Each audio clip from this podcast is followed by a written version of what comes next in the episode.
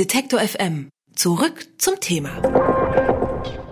In 184 Tagen kommt er, der Brexit. Doch eine Einigung, wie sich die Briten aus der EU am 29. März verabschieden sollen, lässt weiterhin auf sich warten. Letzte Woche ist die britische Premierministerin Theresa May in Salzburg mit den Staats- und Regierungschefs Europas zusammengekommen, um den Ausstieg zu besprechen. Doch mit Erfolgen für die britische Seite im Gepäck kehrt May nicht nach London zurück, denn ihr Vorschlag, der sogenannte Checker-Stil, wurde abgelehnt. Der Druck auf Mays Kabinett steigt und der Ruf nach Neuwahlen wird lauter. Zeitgleich diskutieren die Mitglieder der Labour Party auf ihrem Parteitag ein neues Referendum. Über den aktuellen Stand der Brexit-Verhandlungen und die Auswirkungen eines No-Deals auf Großbritannien spreche ich mit Robert Mutsch. Er ist Korrespondent der Deutschen Welle und verfolgt seit Beginn die Diskussionen um den Brexit. Guten Tag, Herr Mutsch. Hallo.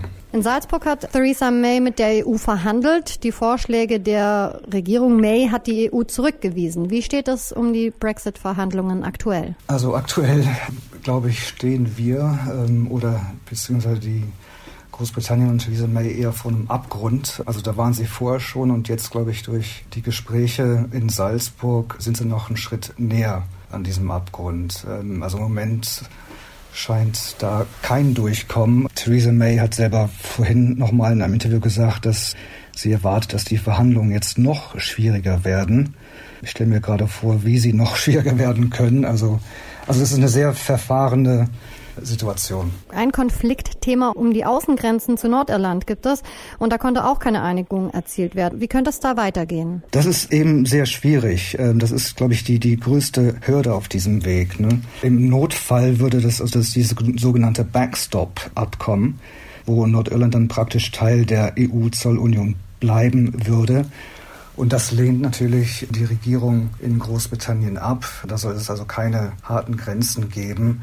Ich glaube, wenn das gelöst werden könnte, dieses Problem, das ist auch das, was die EU, vor allem Donald Tusk, immer wieder sagt, dann wären sie einen großen Schritt weiter. Aber beide Seiten äh, auf ihre Standpunkte einfach so sehr beharren, dass es im Moment, also meiner Meinung nach, keine Lösung gibt, zumindest nicht in naher Zukunft. No Deal, Checkers Deal, softer oder harter Brexit für die Vorstellung, wie sich Großbritannien aus der EU verabschieden könnte, gibt es ja viele Namen bisher und auch verschiedene Konzepte. Mays Vorschlag eines Checkers Deals hat sich jetzt quasi zerschlagen. Könnte jetzt sowas wie ein Blind Brexit kommen? Blind Brexit, das stelle ich mir eher schwierig vor. Also es sieht so aus, dass die Hardliner innerhalb der Regierung und in ihrer Tory-Partei schon gesagt haben, dass May eigentlich sehen müsste, dass ihr Checkers-Deal quasi gar keine Chance mehr hat. Was May sich jetzt da vorstellen kann oder will, ist im Moment auch ein Rätsel, aber diese, diese No-Deal-Geschichte wäre natürlich wirtschaftlich auch nochmal ein Hammer für Großbritannien, das ja jetzt schon nicht sehr gut wirtschaftlich dasteht. Was für Auswirkungen könnte der No-Deal für die Menschen dort haben? Na gut, also wirtschaftlich, da würde, ist ja ausgerechnet worden, dass pro Haushalt, ich glaube, bis zu 1000 Pfund mehr im Jahr, also Kosten hinzukommen. Also wirtschaftlich werden sich ja oder haben sich ja auch schon einige große Firmen und, und Branchen quasi verabschiedet. Also die Autobranche warnt, die Finanzbranche warnt. Also unter einem No-Deal, also sprich unter WTO-Regeln, das sagen einige seriöse Berechnungen, wird es den einzelnen Haushalten oder werden sie ganz schlecht dastehen. Das ist also, glaube ich, jetzt unbestritten inzwischen. Jetzt ist Theresa May heute das erste Mal wieder mit ihrem Kabinett zusammengekommen, nachdem der Checkers-Deal eben geplatzt ist.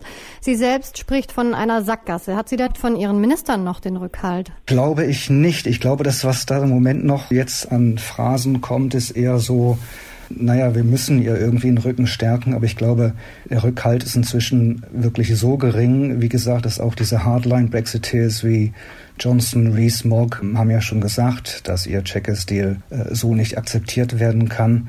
Jetzt am Freitag war ja auch schon die Rede davon, dass zur Not Wahlen stattfinden sollen, also Snap Elections.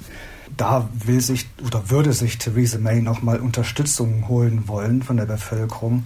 Aber man sieht ja inzwischen in sehr vielen Umfragen, dass die Stimmung auch gekippt ist, dass inzwischen auch viele, die damals für Leave gestimmt haben, inzwischen Remain wählen würden. Also ob sie sich da noch mal Rückendeckung holen kann durch Neuwahlen, Das sehe ich eher nicht. Jetzt gibt es auf der anderen Seite Kritiker, sowohl zum Beispiel der Londoner Bürgermeister als auch Vertreter der Labour Party fordern jetzt eher ein neues Referendum. Wie realistisch ist diese Möglichkeit? Naja, da muss man jetzt auch unterscheiden. Jetzt ähm, die Labour-Partei hält ja gerade ihren Parteitag ab und das müssen auch schon wieder qualifizieren. Also sie sagen zwar, ja, zweites Referendum, People's Vote, aber zur Debatte soll dann nicht stehen, ob die Briten bleiben wollen, sondern eigentlich soll nur darüber abgestimmt werden, das, was schon gewählt worden ist. Also No Deal oder Deal. Insofern sehe ich das problematisch. Ich glaube, es könnte schon passieren, dass es ein zweites Referendum gibt.